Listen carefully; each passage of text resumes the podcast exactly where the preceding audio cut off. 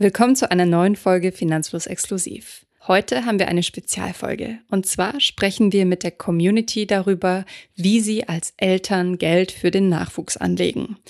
Denn das gute alte Sparbuch hat für die meisten von euch schon lange ausgesorgt. Wir sprechen über Alternativen und darüber, wie man dieser Verantwortung gerecht werden kann. Viel Spaß beim Zuhören.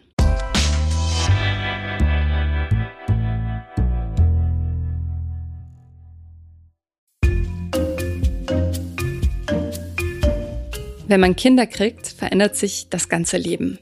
Und man trägt eine ganz neue Verantwortung, auch finanziell gesehen. Darüber spreche ich heute mit Vätern und mit einer Mutter aus unserer Community. Wie legt ihr Geld fürs Kind an? Das war eine meiner Fragen. Außerdem sprechen wir darüber, welche Rolle finanzielle Bildung in der Erziehung einnimmt oder einnehmen sollte. Denn es ist nie zu früh, um den Umgang mit Geld zu lernen.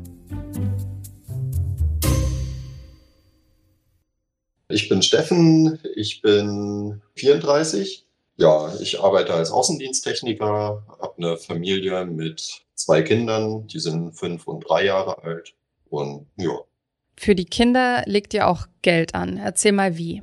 Korrekt. Also wir haben bei der Großen, haben wir so angefangen, nachdem die ein halbes Jahr alt war ungefähr, äh, legen wir monatlich Geld an. Das sind 25 Euro. Und äh, dann kommt da zusätzlich noch äh, das, die Sachen, also wenn sie irgendwie von Oma und Opa oder von irgendwelchen anderen Verwandten Geld äh, bekommen, dann legen wir das da auch an. Wir haben das mal durchgemittelt. Das war jetzt, also mit Rendite zusammen wäre wär das eine monatliche Sparrate von ungefähr 35 Euro. So 35, 38. Mhm. Bei dem Kleinen haben wir das genauso gemacht. Wir haben da einfach nur mit der Geburt angefangen und auch da legen wir die, die 25 Euro an, plus die Sachen, die sie geschenkt bekommen, weil sie jetzt noch nicht in dem Alter sind, äh, wo sie selber den Umgang mit Geld lernen können. Deshalb machen wir das erstmal, wenn sie jetzt langsam irgendwie in das Taschengeldalter anfängt, dann müssen wir das halt irgendwie splitten, aber das sollte auch kein Problem sein. Und welches Modell habt ihr gewählt? Also habt ihr die Depots auf euch laufen als Eltern oder auf die Kinder ausgeschrieben? Äh, bisher ist das Depot, also das habe ich aufgrund der Einfachheit, liegt das noch alles bei mir im Depot. Das steht aber auf unserem äh, To-Do für dieses Jahr, das noch auszulagern. Da haben wir bisher nicht gemacht, werde ich aber in den nächsten ein, zwei Monaten machen. Also dass sie dann ein eigenes Depot haben. Ich habe nämlich zwischendurch habe ich Dinge gemacht, die man eigentlich nicht macht. Äh, ich habe, weil wir umgezogen sind, äh, habe ich nämlich einen Teil deren Depot, deren Depots ver, veräußert. Also ich habe vorher aufgeschrieben, wie viel sie hatten. Und das war beim kleinen 1749 und bei der großen 2580. Und äh, ich habe Geld für einen Umzug gebraucht. Und dann dachte ich mir, ja, okay, dann verkaufe ich das. Das war im März, glaube ich. Mhm. Dann verkaufe ich das mal, runde das auf und gebe denen das im Oktober dann wieder. Also hätte ich dann auf 2.000 und 3.000 aufgerundet. Das wäre dann auch ein ähnliches Verhältnis gewesen. Und äh, ja, aber das sollte man ja eigentlich nicht machen. Also ich kann das jetzt machen, aber das ist eigentlich was, was ich für die Zukunft gerne vermeiden will, weil das ja, also vom Prinzip her ist es ja jetzt nur mein Geld, weil es in meinem Depot liegt. Und genau diesen leichten Zugriff, den würde ich mir gern wegnehmen. Mhm. Also auch um dich vor dir selbst zu schützen. Ja, genau. Also ich, ich habe einfach der, deren, ich hätte auch meine eigenen Sachen verkaufen können, nur mhm. das, äh, das wollte ich ja nicht. Weil, weil ich da, also ich fand es halt eine sinnvolle Entscheidung in dem Moment, wo ich es aufrunde. Mhm. Aber naja, genau. Aber das war halt meine Entscheidung, nicht deren Entscheidung. Und das ist halt eigentlich ein bisschen unfair. Okay. Und wie legst du das Geld an für die Kinder? Also in welche Produkte geht das Geld? Ich habe es bisher in Einzelaktien gelegt. Äh, das bedeutet, äh, ich habe für den Kleinen habe ich Amazon-Aktien gekauft. Dementsprechend ist der auch weit im Plus. Und für die große hab, hatte ich erst äh, Linde und nachdem die dann mit Praxia zusammengegangen sind, war diese Aktie nicht mehr sparplanfähig, bin ich dann auf SAP umgestiegen. Jetzt, wenn die das ein, eigene Depot haben, werde ich das aber einfach äh, in den äh, FTSE All Countries World äh, reinstecken.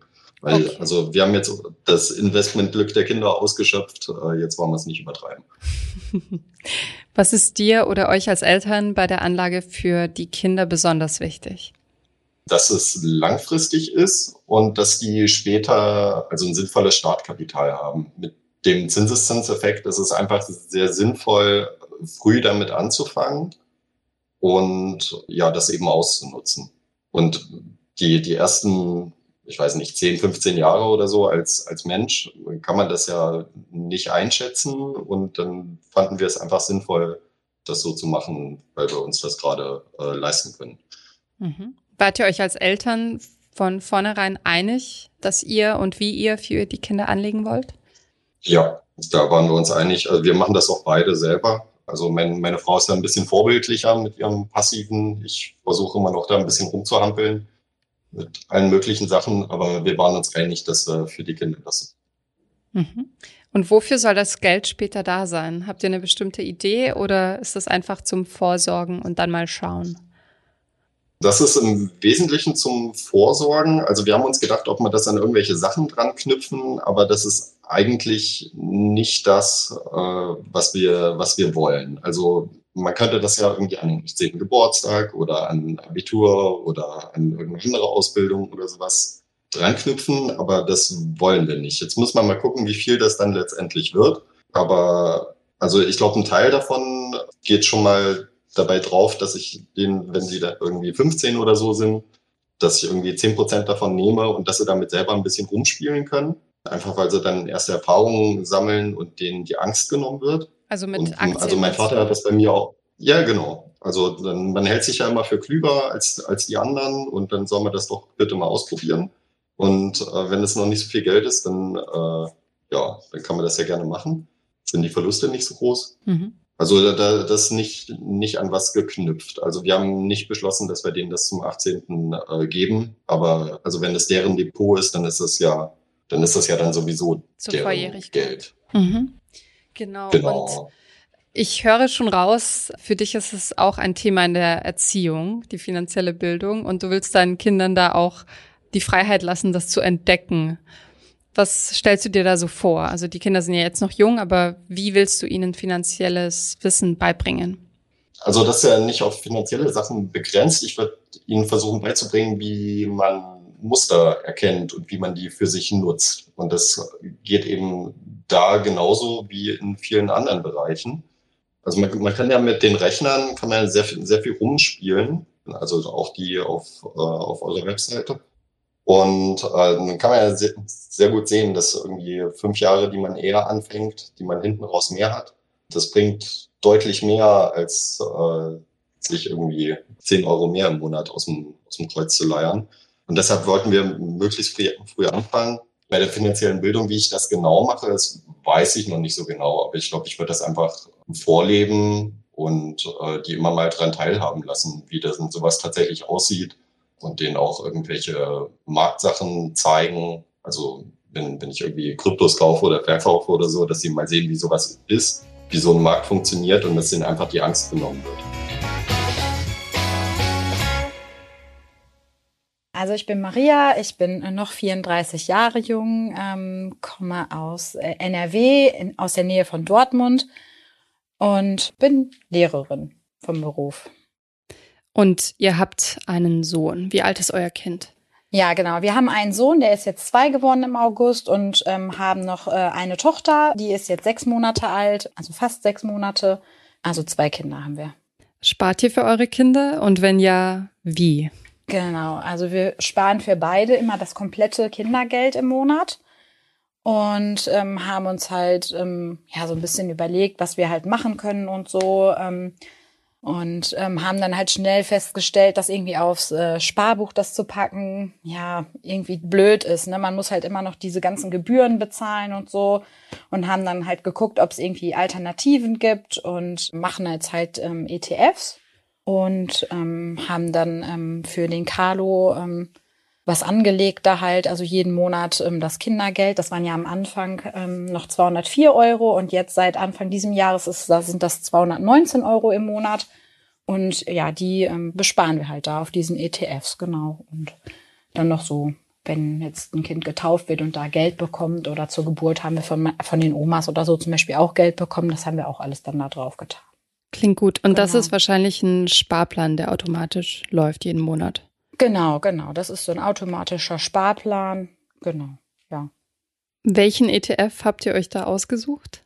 Ja, tatsächlich haben wir ähm, für den Carlo diesen MSCI World uns ausgesucht und äh, haben dann bei der Heidi uns überlegt, da äh, vielleicht äh, noch mal ein bisschen was anderes zu machen und haben dann ähm, die äh, die Summe gedrittelt und äh, machen da halt ähm, ja so Robotics zu einem Drittel, E-Mobilität und äh, künstliche Intelligenz. Ah ja, okay. Ja, weil wir weil wir da so ein bisschen dachten, ja okay. Ähm, finden wir jetzt selber halt auch ganz spannend und ist auch irgendwie so das, was ja, was man jetzt halt immer hört und haben halt gedacht, ähm, so ein bisschen auch, ah, wenn wir jetzt quasi dadurch, dass wir zwei Kinder haben, setzen wir bei einem so, MSCI World ist ja wahrscheinlich eher so, ich sag jetzt mal das Einsteigerding, was so relativ sicher ist.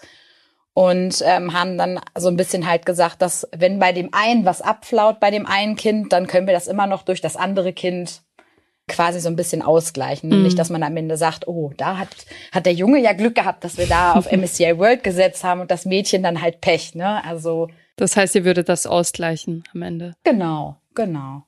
Ja, also wir sparen ja auch in erster Linie nicht so, um zu sagen, oh, jetzt seid ihr 18 oder jetzt seid ihr mit der Schule fertig, so, jetzt habt ihr hier quasi äh, einen Haufen Geld, sondern ähm, wir haben uns halt überlegt, na ja, was ähm, was, was kosten halt Kinder, was möchten Kinder haben, was haben wir vielleicht selber gehabt oder hätten wir gerne gehabt und ging halt nicht. Also wir sind ähm, beide ähm, mit jeweils zwei Geschwistern aufgewachsen und ich bin zum Beispiel in meiner Schulzeit ähm, nach Australien gefahren mit einem Schüleraustausch und da musste ich halt ähm, damals ein Drittel hat mein Patenonkel für mich angespart gehabt ein bisschen. Mhm. Ähm, dann haben meine Eltern ein Drittel bezahlt und ähm, ich habe halt auch ein Drittel bezahlt, äh, weil meine Eltern halt auch gesagt haben, na ja, also wenn wir dir das ermöglichen, müssen wir das ja deinen Geschwistern auch ermöglichen.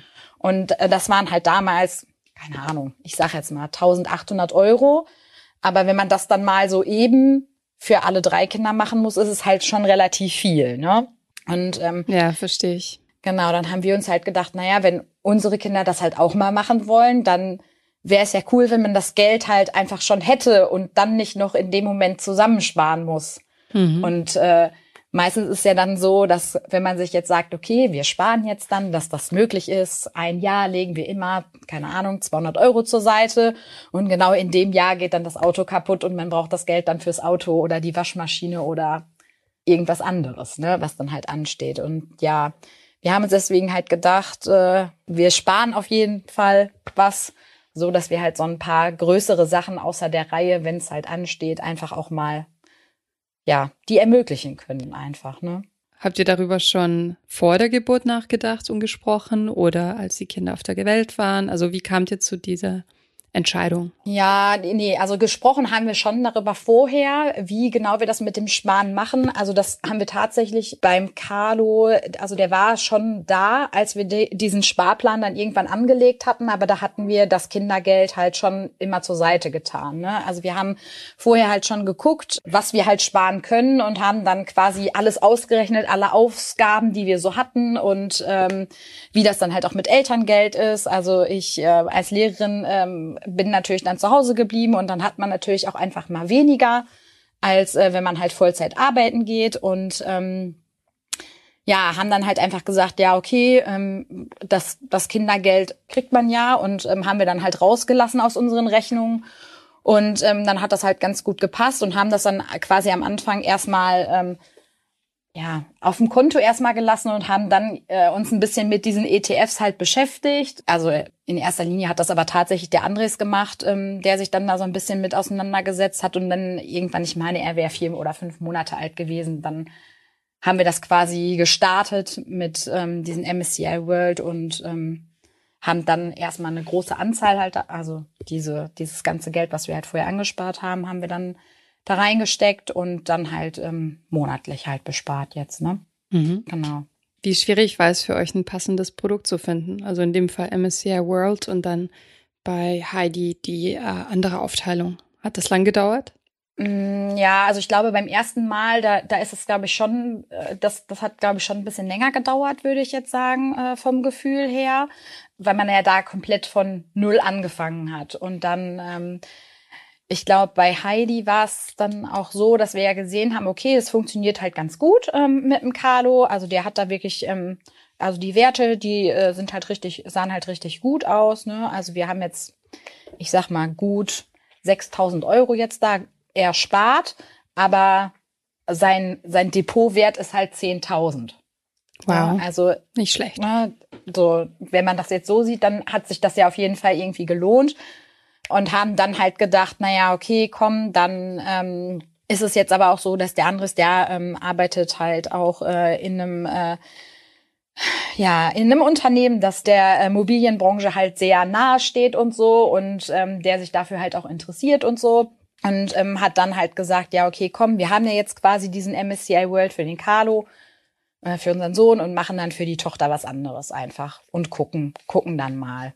Du hast ja gerade gesagt, dass ähm, mittlerweile schon ein fünfstelliger Betrag bei eurem Sohn zustande gekommen genau. ist. Das heißt, es wird eine ganz schöne Summe zusammen sein, bis die Kinder 16, 18, 20 sind. Habt ihr einen bestimmten Plan, was mit dem Geld passieren soll? Ja, also erstmal glaube ich, dass ja schon wir auch was, also wenn wir jetzt sagen zum Beispiel, es soll ein besonderes Fahrrad sein, das jetzt 1000 Euro kostet oder was auch immer, dann würden wir das Geld halt davon nehmen. Also wir würden halt schon so größere Sachen halt äh, von diesem Geld halt auch bezahlen dann. Ne? Also gucken, was halt ähm, so kommt. Mhm. Dann natürlich wollen wir den Führerschein irgendwie bezahlen oder so. Und ähm, aktuell, also ich glaube nicht, dass wir quasi sagen, so, hier hast du jetzt ähm, 20.000 Euro, ähm, mach damit, was du möchtest, eine Weltreise, keine Ahnung. Vielleicht kaufen wir ein Auto oder eine Wohnung. Laufen die Depots auf eure Namen oder auf die Namen der Kinder? Also aktuell laufen die noch auf uns, aber ähm, das wollen wir jetzt auch umstellen. Also das sind dann quasi so, so Junior-Depots, meine ich. Irgendwie so heißt das. Und dann haben die halt noch mal einen extra Freibetrag. Das ist für uns jetzt im Moment noch ähm, relativ uninteressant, aber das weiß man ja nicht, ob das vielleicht doch noch mal so ist, dass wir das vielleicht brauchen. Nee, also aktuell läuft es noch über uns. Mhm. Was haben dir oder euch die Kinder über Finanzen beigebracht? Boah.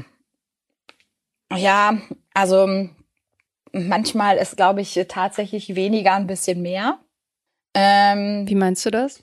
Ja, ich, also ich glaube, man selber, wenn man, wenn man Kinder bekommt, dann verzichtet man selber auf ganz viele Sachen, um ähm, mehr für die Kinder zu haben. Und also bevor ich Kinder hatte, bin ich auch gerne einfach mal in die Stadt gegangen und shoppen und dann hat man sich zwei T-Shirts gekauft. Also die waren dann schön, aber man brauchte die eigentlich nicht. Und ähm, ich glaube, jetzt ist man halt so, ähm, man ähm, gibt sein Geld, glaube ich, für andere Sachen aus. Also nicht mehr so für sich selbst, sondern dann eher so für, ja, wie soll ich das sagen, so Quality Time oder so. Also ich glaube, mhm. man, also ich persönlich gebe mein Geld anders aus aber ich lege auch immer noch mehr zurück. Also ich spare auch auf jeden Fall mehr, weil ich mir immer denke, oh Gott, wenn, wenn jetzt irgendwas ist, du möchtest nie da stehen und deinem Kind sagen, nee, sorry, das geht jetzt nicht. Also so vor sich selber das verantworten, dass man jetzt sagt, ach, nee, das kaufe ich mir jetzt nicht, das finde ich ist okay, aber wenn man so dieses Kind so vor einem stehen sieht und das dann sagt, oh, will ich gerne, fällt einem das schon schwerer. Also mehr Verantwortungsbewusstsein. Ja, schon ein bisschen, ja. Und in Bezug aufs Sparen, hat das was bei dir bewegt oder geändert? Mm, ja, ich, also ich würde sagen, ich glaube, so aus mir heraus, also nur jetzt so für mich, hätte ich mich, glaube ich, nicht so mit diesen ETF-Sachen oder sowas beschäftigt. Also ich bin jetzt auch nicht die Mega-Expertin oder so. Und ähm, aber ich glaube, so für mich alleine hätte ich es, glaube ich, jetzt nicht gemacht also bei uns war es auch so auf jeden Fall so, dass man sich so gedacht hat, okay, man muss jetzt so ein bisschen verantwortungsvoller weil es, äh, damit umgehen, weil es jetzt nicht nur um einen selber geht, sondern auch ein bisschen um andere. Ne? Und wir haben uns halt auch gesagt, ja, das Kindergeld, das soll ja, also äh, heißt ja Kindergeld, weil es ja für die Kinder ist. Hm. Ne? Und da kann man natürlich sagen, klar, da kann man auch Klamotten von kaufen oder den Turnverein oder irgendwas. Aber bei uns ist es jetzt halt einfach möglich, dass man es halt einfach sparen kann. Und dann haben wir gesagt, dann machen wir das halt auch.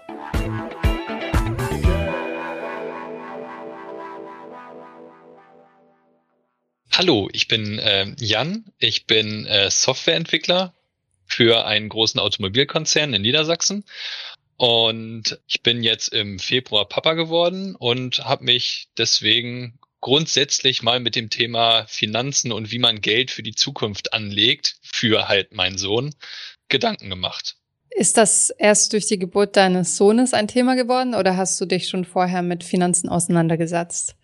Das ist tatsächlich erst durch die Geburt meines Sohnes ein Thema geworden. Vorher, meine Frau und ich haben ein gemeinsames Girokonto schon seit ein paar Jahren und da haben wir auch vor ein paar Jahren irgendwann mal ein Tagesgeldkonto eröffnet, als es noch Zinsen gab, falls sich da äh, Leute dran erinnern.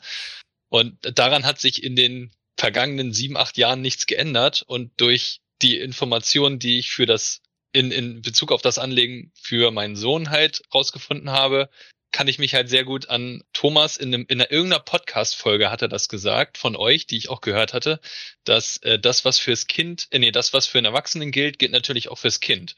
Da habe ich mir gedacht, ja gut, wenn ich jetzt mich jetzt für meinen Sohn in, informiere, dann mache ich das halt auch so für uns. Und tatsächlich ist es dann auch so gekommen, dass ich mich dann auch mit unseren Finanzen beschäftigt habe. Sehr gut. Oder wir, nicht nur ich. Ist doch ein schöner Anlass, finde ich. Und ja. Welchen Schluss hast du dann daraus gezogen? Wie legt ihr für euren Sohn an? Mm, den grundsätzlichen Schluss, den ich gezogen habe, ist, dass im Prinzip keiner, den ich kenne, sich grundsätzlich mit seinen Finanzen informiert, weil ich eigentlich mit niemandem insgesamt darüber sprechen konnte. Und ähm, wie wir es letztendlich anlegen, wir haben ein Depot auf den Namen unseres Sohnes eröffnet, sodass alles, was halt auch von Eltern, äh, Eltern sind ja wir, von meinen Eltern, also Großeltern, Urgroßeltern, Verwandten und so geschenkt wird, denn auch direkt ihm gehört, auch rechtlich ihm gehört. Und wie gesagt, dann haben wir ein Depot eröffnet, da das aufs Verrechnungskonto eingezahlt und dann einen ETF-Sparplan erstellt, den wir mit einem monatlichen Betrag von unserem Konto direkt finanzieren und alles, was immer so an äh, einmal Geschenken, sag ich mal, bisher kam, zur Geburt, zum, keine Ahnung, ersten Zahn, wofür man Kindern so Geld schenkt, halt direkt denn erstmal ein bisschen gesammelt und dann als Einmalanlage in den oder Einmalkauf ist es, glaube ich, in so einen ETF dann investiert. Und entschieden haben wir uns dafür, weil das im Prinzip eigentlich das Mittel ist, um langfristig anzulegen, wenn man halt, was heißt dem glaubt, aber wenn man sich eben mit Finanzen und wie man Vermögen aufbaut, hört man eigentlich egal von wem, egal über welchen Kanal, eigentlich immer, wenn man es langfristig machen will, 10, 15 oder mehr Jahre, dann halt Aktien-ETFs auf eine halbwegs sichere Art und Weise. Mhm. Ja, das sagen wir bei Finanzfluss ja auch. Darf ich fragen? Genau, ihr, ihr wart auch die Ersten, genau, bei denen ich das gehört habe. Das freut uns natürlich. Äh, darf ich fragen, welchen Betrag ihr monatlich da draufpackt? Ja, Insgesamt überweisen wir von unserem Konto direkt 100 Euro jeden Monat, was noch von meinen Eltern und den Eltern meiner Frau, also beiden Großeltern von meinem Sohn mit jeweils 25 Euro auch noch finanziert wird. Mhm. Also 50 Euro von uns, 25 von den Großeltern eins und 25 von den Großeltern zwei. Klingt fair. Und habt ihr schon eine Überlegung oder eine Idee, was euer Sohn später mit dem Geld anstellen soll oder könnte? Also mit Geld kann man sich ja fast alles kaufen und er soll damit einfach machen, was er will. Äh, wenn er das halt nehmen möchte, um sich weitergesponnen 50 Jahre später eine geile Altersvorsorge äh, äh, sicherzustellen, weil er rausgefunden hat, Mensch, das hat ja richtig toll funktioniert, dann soll er das machen.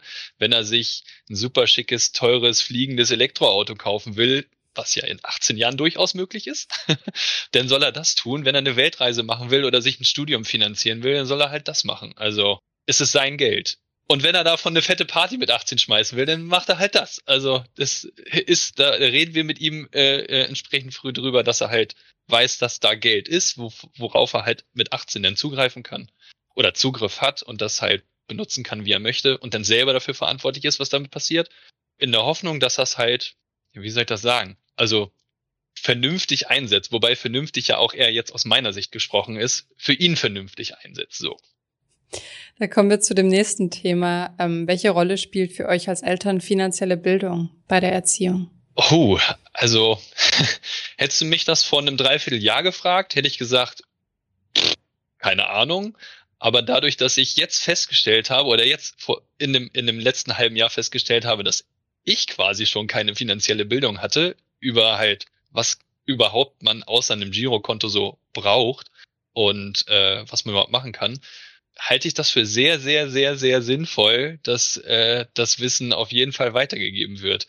Und Meine Frau selber ist Lehrerin, daher habe ich die Befürchtung, dass das äh, nicht von Seiten der Schule erfüllt wird, weil das bei mir und bei meiner Frau ja zum Beispiel auch nicht erfüllt wurde. Daher werden wir versuchen, unseren Bildungsauftrag in dem Punkt zu erfüllen und halt das Wissen an unser, an unseren Sohn und eventuell weitere Kinder weiterzugeben. Das klingt gut, vernünftig, damit er auch mit dem Angesparten äh, umzugehen weiß oder zumindest einen Plan davon hat, was die Möglichkeiten sind. Ähm, wie ja, leicht nicht nur das, sondern dass er das ja auch weiter, dass er das Wissen auch weiterträgt. Sei, sei es Freunde in, in seinem Alter dann, sei, seien es seinen Lebenspartner, seine Lebenspartnerin dann und seine Kinder, Kindeskinder. Also es wird sich ja nicht ändern, dass wir irgendwas zum Bezahlen haben. Also irgendeine Form von Geld wird es ja weitergeben. Das stimmt. Ja. Wie schwierig oder leicht war es für euch als Eltern, euch darauf zu einigen, wie ihr das Geld und welchen Betrag ihr für euren Sohn anlegt? Hm, eigentlich gar nicht. Also primär hatte ich mich informiert, was man so machen kann. Dann habe ich meiner Frau davon berichtet habe ihr dann auch so den einen oder anderen Link zu einer Podcast-Folge, zu einem Video, zu einer anderen, zu einer Internetseite und die Informationen weitergegeben. Und wir haben relativ wenig diskutiert, weil wir da relativ, also wir hatten beide keine Ahnung und haben uns beide ja mit denselben Informationen versorgt irgendwo. Und darum sind wir auch beide auf den gleichen oder auf einen sehr ähnlichen Nenner gekommen. Und auch über die Höhe, wie viel wir anlegen, also wir haben uns jetzt mit den 50 Euro oder insgesamt 100 Euro, die da jetzt drauf fließen, haben wir jetzt nicht, verfolgen wir jetzt nicht irgendeinen Masterplan, den wir uns ausgerechnet haben, sondern haben gesagt, ja, komm, wir überweisen halt einfach mal was. So war es eigentlich eher. Und gab es etwas, was für euch bei der Anlage besonders wichtig war oder wichtig ist? Ja, tatsächlich schon. Äh, das nachhaltig ist so ein ganz weitläufiger Begriff, aber das ist halt in Richtung Nachhaltigkeit irgendwie geht. Und äh, da gibt es ja alle möglichen ETFs, die auf dem MSCI World zum Beispiel basieren, aber dann bestimmte Branchen oder bestimmte Firmen aus unterschiedlichen Kategorien und, und Bewertungskriterien denn eben nicht mit aufnehmen. Und da haben wir uns dann für einen ETF entschieden, der äh, bestimmte Kriterien eben erfüllt. Mhm. Wenn du zurückblickst auf deine Jugend, dein junges Erwachsenenleben, was hättest du dir gewünscht von deinen Eltern, wenn es um die finanzielle Bildung oder Vorsorge geht? Puh, was hätte ich mir gewünscht? Also, man muss ja sagen, damals war es ja eine andere Zeit, ne? Also, da, dass die finanzielle Situation vor jetzt 20 Jahren war eine andere als jetzt.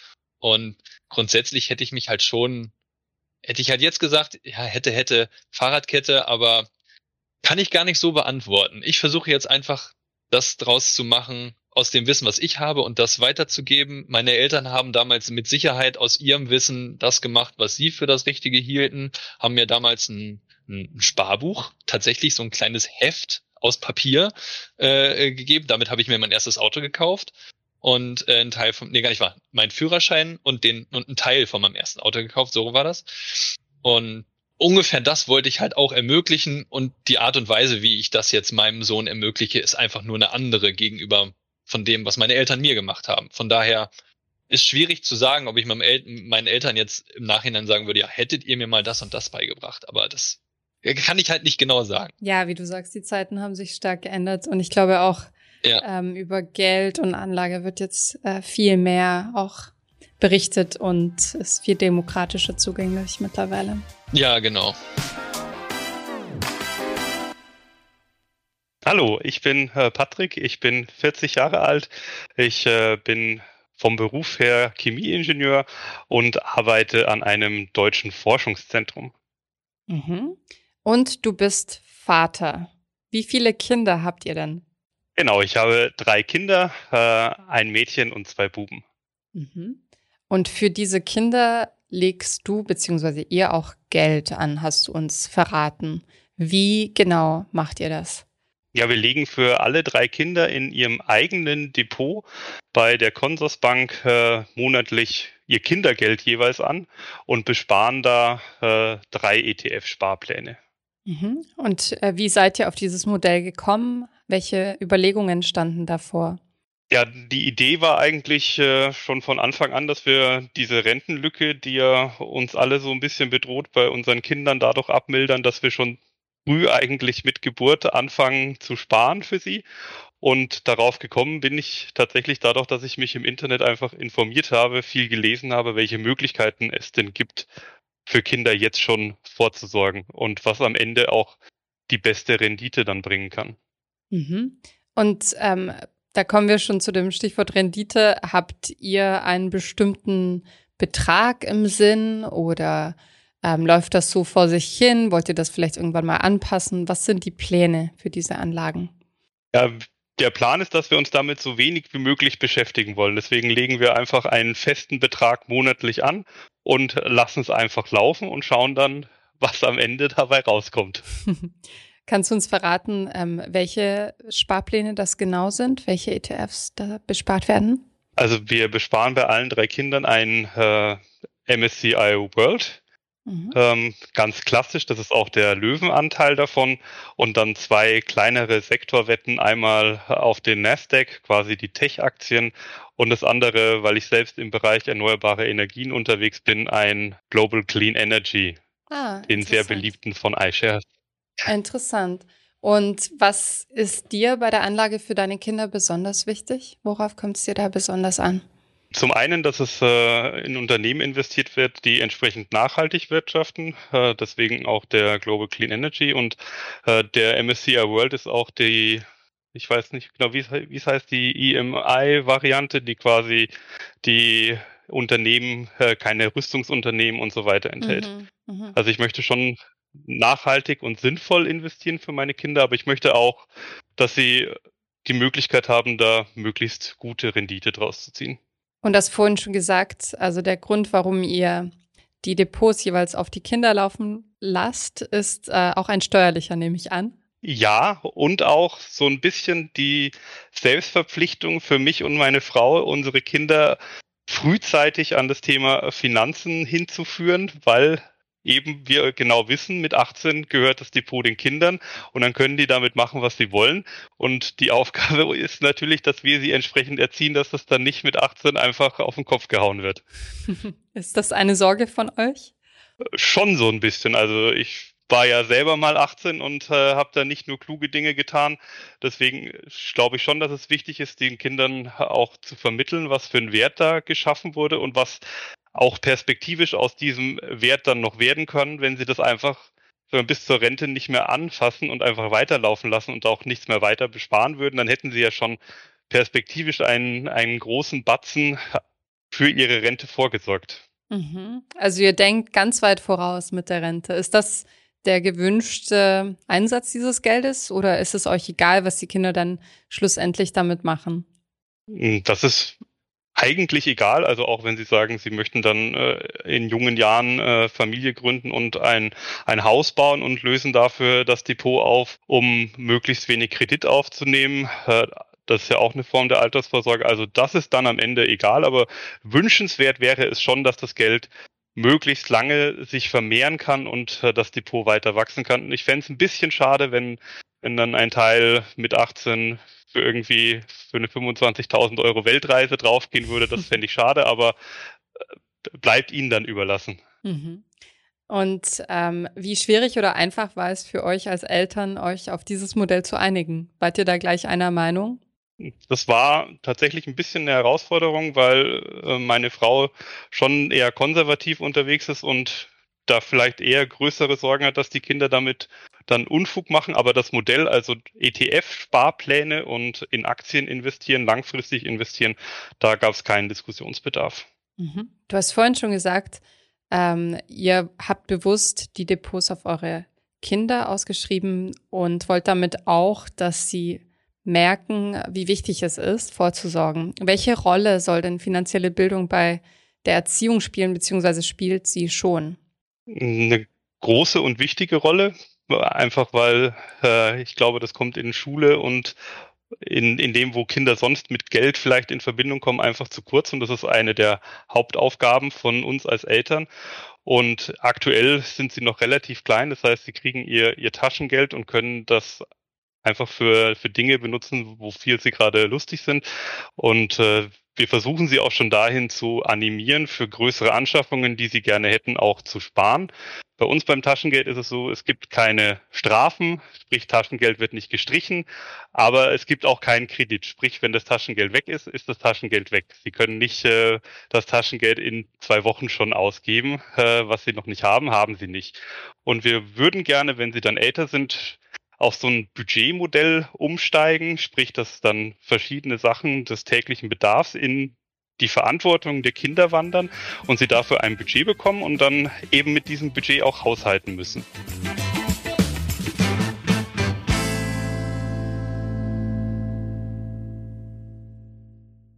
Ja, ich bin Jan, bin 35, bin beruflich in der IT tätig und bin im Dezember 2019 Vater einer Tochter geworden. Mhm, damit kommen wir schon zum Thema. Ähm, du hast ein Kind, richtig? Richtig. Und legst du für das Kind an und wenn ja, wie? Ja, ich hatte mir vor der Geburt schon Gedanken gemacht, ob und wenn ja, wie ich anlegen möchte. Und habe mich dann im ersten Moment dafür entschieden, einen Robo-Advisor zu nehmen, weil das gerade angesagt war. Und ich habe gedacht, ja, vielleicht kann die künstliche Intelligenz, die dahinter steckt, ja besser agieren und vor allen Dingen äh, neutraler, als ich es je könnte. Weil wenn ich beeinflusst werde durch irgendwelche Marktschwankungen, kann es sein, dass ich äh, dann doch mal denke, ich müsste was rausnehmen oder ja nicht. Und habe mich dann eben dazu entschieden, per Sparplan über einen Robo-Advisor zu investieren. Habe es aber dann nach ungefähr einem Jahr wieder beendet und bin jetzt dazu übergegangen, selbst ein Depot zu führen und investiere da ganz klassisch über einen FTSE All World. Mhm. Das heißt, du hast die Anlagestrategie für dein Kind jetzt schon geändert innerhalb eines Jahres, richtig? Zwei Jahre. Ja, genau. Ja, richtig. Hat hauptsächlich damit zu tun, dass ich mir bei der Stiftung Finanztest und auch bei anderen Quellen ähm, ja, Infos geholt habe und gesehen habe, zu Krisenzeiten machen die Robo-Advisor eigentlich genau das, was man, wenn man eure Videos oder den Podcast äh, hört, lernt, nicht machen soll. Die haben nämlich zu den Krisenzeiten verkauft und das ist eigentlich genau das, was ich durch den Robo-Advisor vermeiden wollte. Ich habe mir gedacht, die 1% Gebühr, die ich dort zahle, das ist zwar mehr, aber wenn der das dann besser kann als ich, dann äh, sei es mir recht.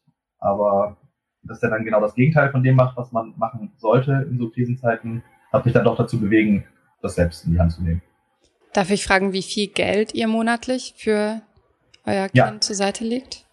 Ich habe gedacht, ich lasse das Depot auf ihren Namen laufen, damit sie ab dem 18. Lebensjahr dann auch darüber verfügen kann und selbst entscheiden kann. Dann kann sie es meinetwegen zum Fenster rausschmeißen.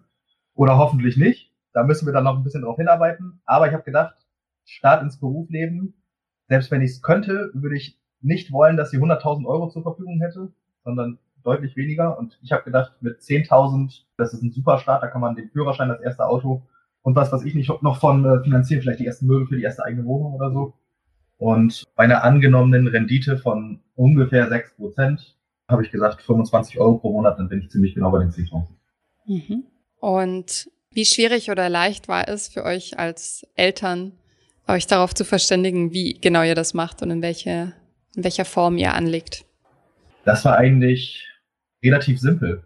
Ich habe mich in der Elternzeit, also in der ersten Zeit nach der Geburt, nicht direkt mit der äh, finanziellen Absicherung dann auseinandersetzen können, aber habe dann so viel Zeit gehabt und neben den ganzen Tag Kinderlieder singen brauchte ich irgendwas, was mein Hirn dann doch noch ein bisschen fordert und habe mich dann das Thema Finanzen so bisschen versucht einzuarbeiten, obwohl ich es in der Schule immer gehasst habe. Alles, was mit Euros oder Dollar zu tun hatte, war bei mir echt immer schlecht. Alles andere war okay, aber das äh, nicht so. Und ich bin dann irgendwann über die Finanzfluss-Videos gestolpert und fand das eigentlich recht gut rübergebracht und auch interessant, so dass ich mir eins nach dem anderen reingezogen habe und mich dann trotz eurer Videos dazu entschieden habe, erstmal den Robo-Advisor zu nehmen.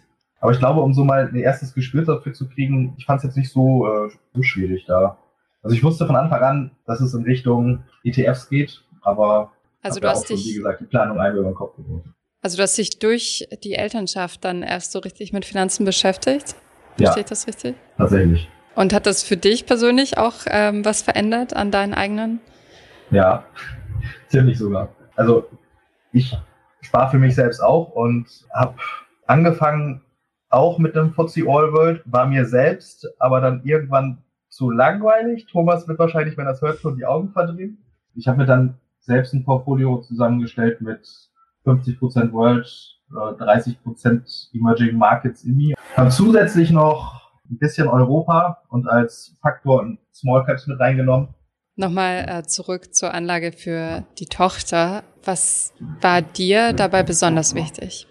Ja, ich kenne es von mir so, dass meine Großeltern was aufs Sparbuch gepackt haben. Und als ich mich mit dem Thema dann auseinandergesetzt habe, habe ich gesehen, in der heutigen Zeit kriegt man dafür nichts und das Geld wird durch die Inflation entwertet. Wenn Großeltern, Tanten oder sonst wer was dazu gibt, dann würde ich nicht gern, dass es weniger wird, sondern eher mehr. Also die Rendite. Und du hast schon gesagt, du kannst es nicht kontrollieren, was die Tochter dann mit 18 damit anfängt, aber was würdest du dir wünschen, was mit dem Geld mal passiert? Also ich habe mir überlegt, dass ich ihr, bevor sie es dann bekommt, oder wir, bevor sie es bekommt, zu ihr sagen, hier ist das Geld, du kannst theoretisch damit machen, was du möchtest, aber wenn du es weiter ansparst, dann zahlen wir weiterhin die Raten. Ich glaube, mit 25 Euro wird man dann eine 18-Jährige wahrscheinlich nicht locken können. Äh, vielleicht müssen wir die dann ein bisschen anpassen, aber das wäre mein Wunsch, dass sie das weiterlaufen lässt. Wir sind jetzt extra früh damit angefangen, um möglichst viel innerhalb der 18 Jahre vom Zinseszins zu profitieren. Wenn sie das bis 35 oder noch weiter, bis zum Hausbau oder was weiß ich was, zur Hochzeit weiterlaufen lässt, dann kann man da hoffentlich noch ein bisschen mehr ansammeln. Und ich hoffe, dass wenn man früh mit der finanziellen Bildung der eigenen Kinder anfängt, dass dann die Vernunft siegt und man es nicht sinnlos auf den Kopf haut. Also ich weiß nicht, wie ich reagiert hätte, wenn ich von meinen Eltern zum 18. 10.000 Euro bekommen hätte. Ich glaube nicht so vernünftig. Ich hoffe, euch hat diese etwas andere Folge gefallen und ihr habt Impulse bekommen, die ihr selbst als Eltern umsetzen könnt oder vielleicht für die Zukunft im Hinterkopf behalten könnt. Was mich besonders gefreut hat, ist, dass manche der Interviewpartner erst durch den Nachwuchs darauf gekommen sind, sich mit dem Thema Finanzen stärker auseinanderzusetzen. Denn es ist nie zu spät, damit anzufangen. Ich hoffe, diese Podcast-Folge hat dir gefallen und du hast was dazugelernt. Wenn ja, dann erzähl doch gerne auch deinen Freunden und Bekannten vom Finanzfluss Podcast, die sich für das Thema finanzielle Bildung interessieren oder interessieren sollten. Wenn du uns auf iTunes zuhörst, dann lass uns gerne eine positive Bewertung da. Das sorgt dafür, dass wir noch besser auffindbar werden. Alle wichtigen Links und Verweise findest du wie immer in den Shownotes zu diesem Podcast. Auf unserer Homepage findest du außerdem eine ausführliche Beschreibung zu jeder Folge. Du findest sie unter finanzfluss.de slash podcast. Vielen Dank fürs Zuhören und bis zum nächsten Mal.